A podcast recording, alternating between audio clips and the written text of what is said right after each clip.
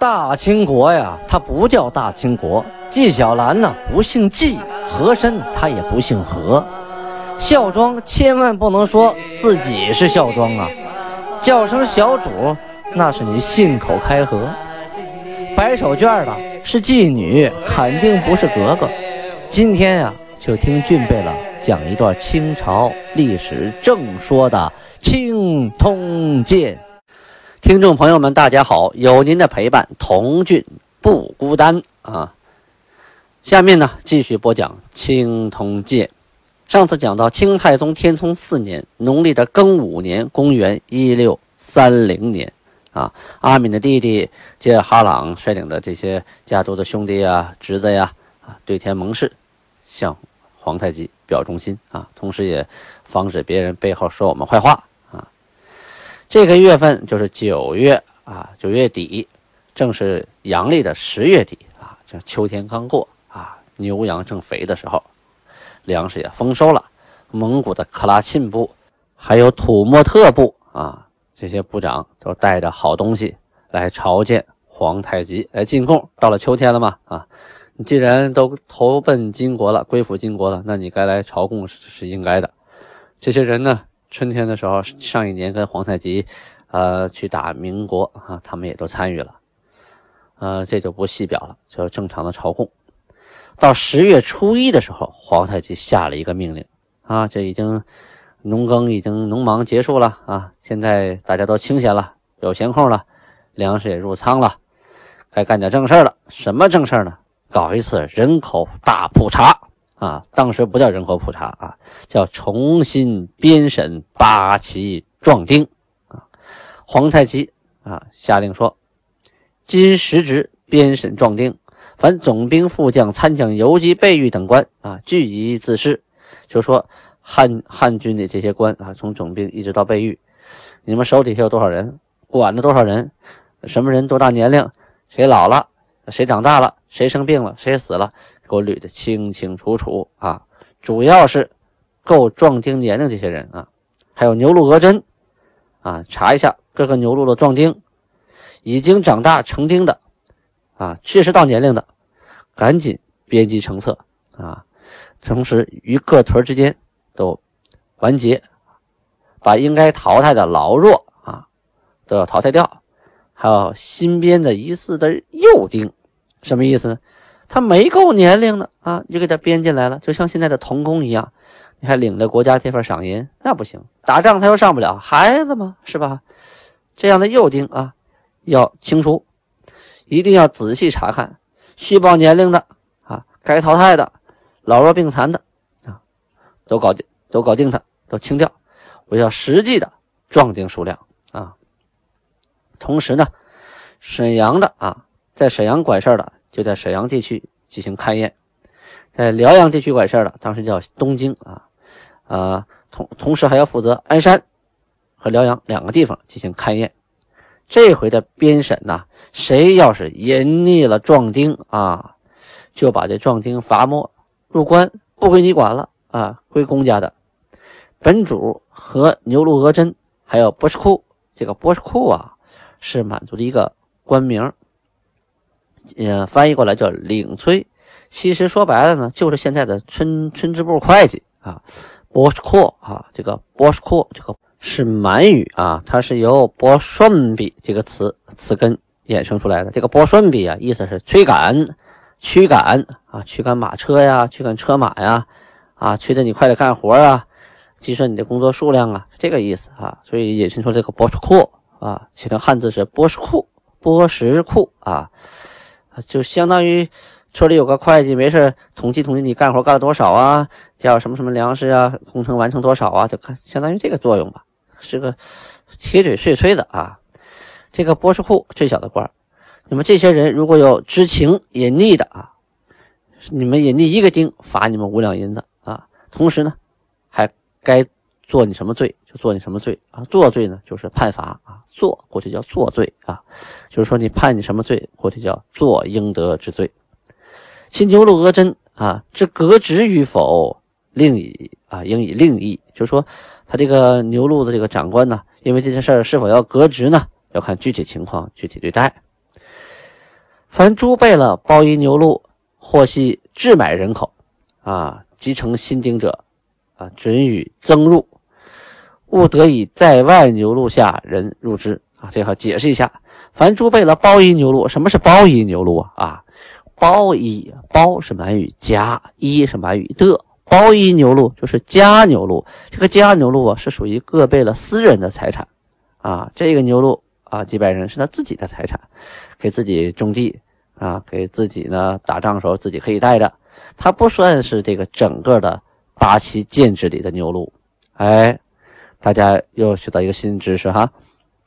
当时讲过八旗啊，五百人一个牛鹿啊，然后三个牛鹿一个甲拉，三个甲拉一个孤山，孤山打着不同的旗叫八旗。这里呢，除了这个呃牛鹿之外，还有个包衣牛鹿，就是归各备了自己的啊。这个谁牛鹿多少，那就势力就不一样了啊。包衣牛鹿，或者是或系置买人口，什么意思？就是你在外边买的奴隶啊，通通过花钱。买来的人，还有集成新丁者，就是就你这里的人啊，不管是你的包衣牛鹿里头，还是买了人口，他得生孩子呀。孩子长大了，小男孩啊，到岁数了，可以成丁了，可以成人了，可以允许你们把这些新丁增入到啊这个八旗的壮丁里边。这是国家正式部队了，那不一样了。你入了八旗的这个壮丁，那你是就有银子呀。国家养你啊，啊，这个将来这个八旗壮丁的生孩子，那他这孩子生下来就有银子啊，就有贴补银子。一旦是这个壮丁八旗壮丁战场牺牲了，那媳妇还能领寡妇银子，这就属于国家正规部队了，不算包衣牛鹿里边的了啊。皇太极的这个举措呢，就是扩充八旗的壮丁数量，同时也是统计一下手底下到底有多少啊成年壮丁，到底有多少。归国家统领的这个部队啊，所以这里呢就提出来，各个贝勒自己管理的包衣牛鹿和买的人口里边的小孩长大了，可以进入到啊这个八旗牛鹿里边，但是不可以呀把外牛鹿下人入之。这个外牛鹿就是说不是你这里的，跟你一点关系没有的人啊，别的地方的下人啊，或者是这个。呃，蒙古那边的啦，或者是其他的少数民族啊，呃，来投靠过来的啦，达斡尔鄂伦春呐，或者呼尔哈布那些啊，跟这都没有关系的啊，这些外牛路的下人啊，你硬说是你们家的啊，说是你贝勒家的，你就往里往里进，这这些人没这资格啊。一个是我养不起这么多人，而且我也不需要这么多人啊，这是不许进来的。举个例子，如丙寅年一六二六年九月初一日以后。有将外牛鹿下人编入者，退还原牛鹿啊！你这查一下，从这天开始算，一六二六年九月一号开始算啊。这个不该进来的、不够资格的，审查政审不合格，退回去啊。又固山额真、牛录额真啊，把他们叫过来，你们先过来发誓。还过去有意思啊，下了令之后啊，先把大官叫过来，你们先对天发誓啊。发完誓之后。你们下去，先让你们下边人发誓去啊，保证执行任务啊。其实现在呢，你入其他国籍有发誓啊，呃，像很多国家元首就职有发誓啊，什么法官入职也有发誓。所以这个发誓这个东西啊，啊，还是有一定约束力的。毕竟啊，法律它不可能约束到所有层面，这个道德的约束力还是有一定层面的。如果呃人他敬畏天啊，敬畏，敬畏神，敬畏心中所相信的信仰。那他发的誓就有一定的约束力啊！如果这个人什么都不信啊，就自私到了极点，就是呃唯我呃独贵啊，就是为自己利益什么都不顾的人，这样人发的誓，那那也不用听，跟放屁差不多啊。同时啊，在这次啊重新编审八旗壮丁的啊过程当中，皇太极还做了这样的规定：每个牛录啊，只许四人公役。就是说什么呢？这个贝勒家里的这个家牛鹿啊，就是比如这贝勒啊，他有三个牛鹿，都是家牛鹿，给自己种地、给自己看家的啊。这每个牛鹿里啊，最多啊，只许出四个人进入八旗壮丁，你不能多了，你多了都进来了，我这养不起啊，就允许四个。有一额者啊，就是超出数量的查出来，退通知贝勒退还还你家，我们这国家正规部队不收啊。如贝勒不从，即告复法司啊。若不行，复告或本人告发，或旁人举手，举手就是检举揭发啊。那这个查出来的壮丁就入关了，就不归你这个贝勒了啊。若管其的诸贝勒啊，据属知情啊，即拨与别妻。就说你这个贝勒明明知道怎么回事啊啊，那你还不想要的人，行，那我就把你这个这几个人做出来，分给别的旗啊，分给别人的贝勒手下。你不不想要吗？如诸贝勒中有不知情者啊，即拨与不知情之贝勒。就是说，这这个你做的事情啊，他不知道，跟他没关系啊。那你你做错事了，你下边这些人判到他手里去，因为他他不知情啊，啊，可他跟这事没关系啊，他就得便宜了。如不举手之故山恶真，那就是知而不报者啊，坐以应得之罪。那你就是明明知道这这有事儿，完你你你不举报，那就该罚判什么罪就判什么罪啊。除壮丁啊拨除外，仍照数赔偿啊。给原牛鹿其包衣昂邦，鳖一百，革职。就是说，这违反这个纪律啊，违反我规定，怎么办呢？给原来这个牛鹿的包一昂邦。这个昂邦是满语啊，昂半，昂半是意思是大人啊，它是由大那个词发展过来，大那个词昂巴，昂巴后边加了个安，就是加了个 n，，就是昂半。就是大人的意思啊，包衣昂办呢，就是你家牛鹿里头这个包衣也得有个老大啊，这个老大叫包衣昂邦，就管这个几百人的，拿过来啊，把他这个职务革掉，抽一百鞭子。牛鹿讹真不告知固山讹真者，亦坐以应得之罪啊，就是说你不向上汇报，明知不报的。都该怎么罚怎么罚，大家可不要小瞧这个鞭刑啊！现在新加坡还在流行鞭刑，您在网上可以搜到视频呐，扒了裤子仅几鞭的那屁股上的肉就开裂了，那种疼痛之感都不用想啊！而且这个鞭子数量呢，新加坡还有意思啊，一旦把你打伤了，哎，这鞭子数没打完留着，等你伤养好了再抽。哎呦，你想啊，这屁股疼那么些日子，翻身都翻不了，坐也坐不了。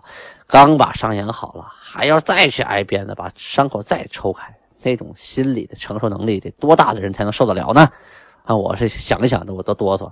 所以在新加坡，你千万不要违法呀！哎呀，这个代价太高了。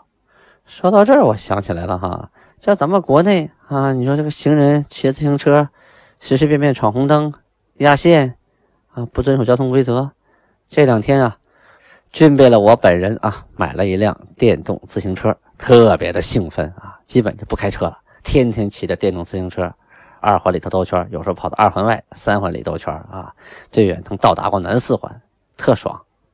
可是呢，以前一直开车，很多事情啊，我发现不了。一骑了电动自行车，发现呢，特别多的行人骑车不遵守交通规则呃规则，尤其这些快递员啊，直接就把车横在了人行横道上，他不管你三七二十一，有的时候我就不理解了，有一条线。前面是斑马线，你停在线后边和停在线前边占了斑马线，你无非是多走出那么两三米，能省多少时间呢？可是给社会给别其他人带来的麻烦那就是无尽的了啊！交通协管员劝你半天也不退，他过来的车呢还得躲着你，行人也得绕着你，你呢也不可能多到那么一分钟两分钟的，大家都是等，呃，过了灯到了绿灯啊，你才能走，你何苦要停在线前边呢？多停那两米能怎么着呢？致使社会很混乱，哎，偏偏这种情况是每个路口都能看得到，我就十分愁得上。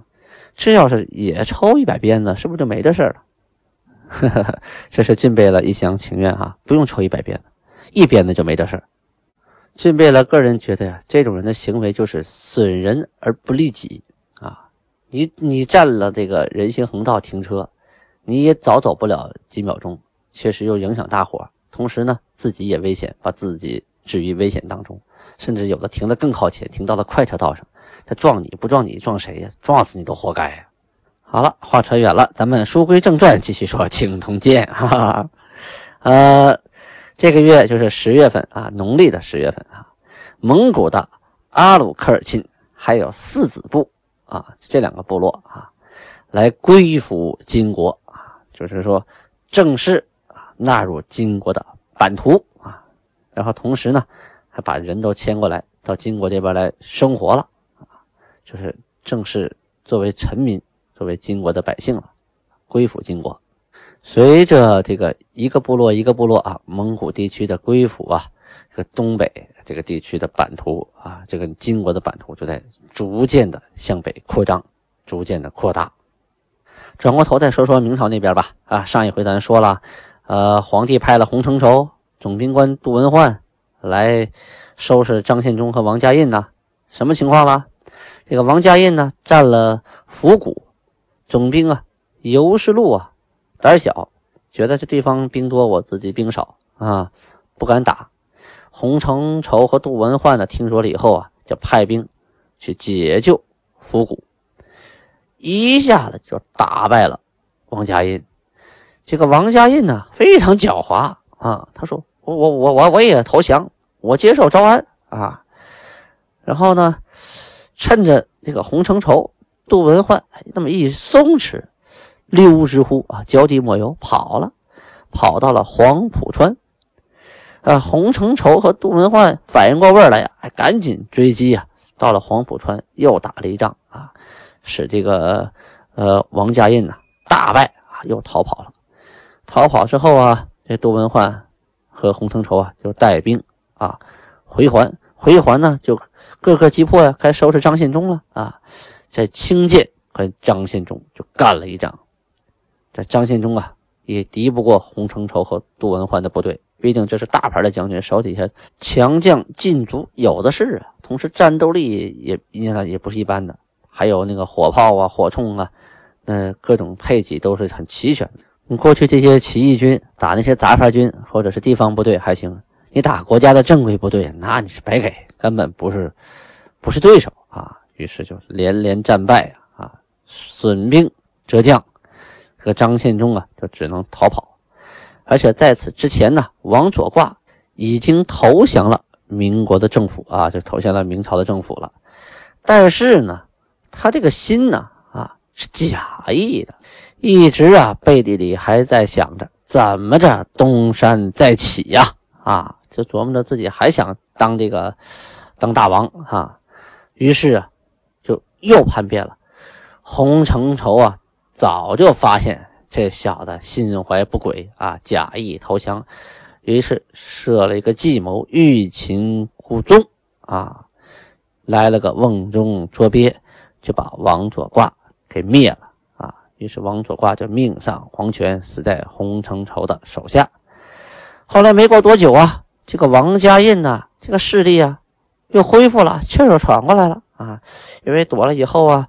回到老地方老巢啊，重新招兵买马啊，这气势又又大了，连连败了几路的山西官军，直接大部队进入了河曲，兵部啊就赶紧又又说这这是又管不住了，要让设大将来节制山陕诸将的兵，说这个山西和陕西啊，这分得来可不行了，得有这么一个大将军啊，连山西在陕西的兵啊。一块管着黄河两岸一块管着，这样的话握成拳头去打，那就比较强了，比各自为战要强。于是呢，就让杜文焕为提督，啊，携延绥的副总兵曹文照啊，驰至河曲，就把这个呃王家印的粮道给断了，还把他后勤补给给断了，要围困他，要在河曲的地方困死王家印。明朝啊，这些年呢是年年打仗啊，军饷开支太大，于是啊又决定增加田赋啊。就户部尚书毕自严啊，他就说了啊，这个开支太大了，入不敷出啊。于是出了十二个主意：第一条增关税，第二捐公费，第三御生祠，第四着市税，第五太永义，第六和须茂。第七，加抵赎；第八，班师折银；第九，利须纳班；第十，扩河滨摊荡之租啊；第十一，和京东水田之赋；第十二，开电工灌溉之利啊。崇祯皇帝一看，嘿，这些条好哈，每一条都能让我增加收入，靠谱，靠谱，靠谱，全都同意，赶快执行。他的钱呢，哗哗哗哗又上了一批。可一算账啊，这当兵的仍然是吃不饱穿不暖。这明朝的崇祯皇帝情何以堪呐？好，时间关系，今天就播讲到这里啊。呃，具体这个增加赋税啊，这十二条都怎么回事呢？咱们明天详细分解。好，各位听众朋友，今天呢，时间关系，我们就先播讲到这里。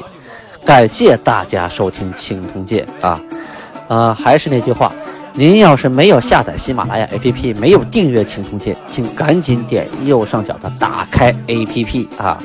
打开 APP 以后，你会下载喜马拉雅 APP。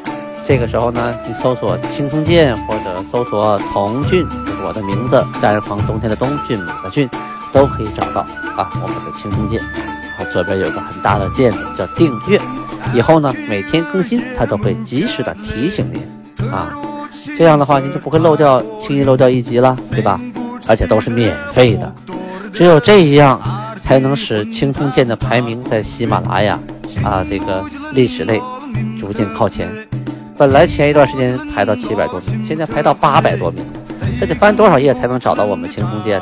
实在是太惨了啊！让更多人了解真正的青史，还要靠大家的努力。第一，提高完播率，就是要从头听到尾，不要断章取义。第二，请多多赞助，啊，就是慷慨解囊，阿布拉巴尼哈。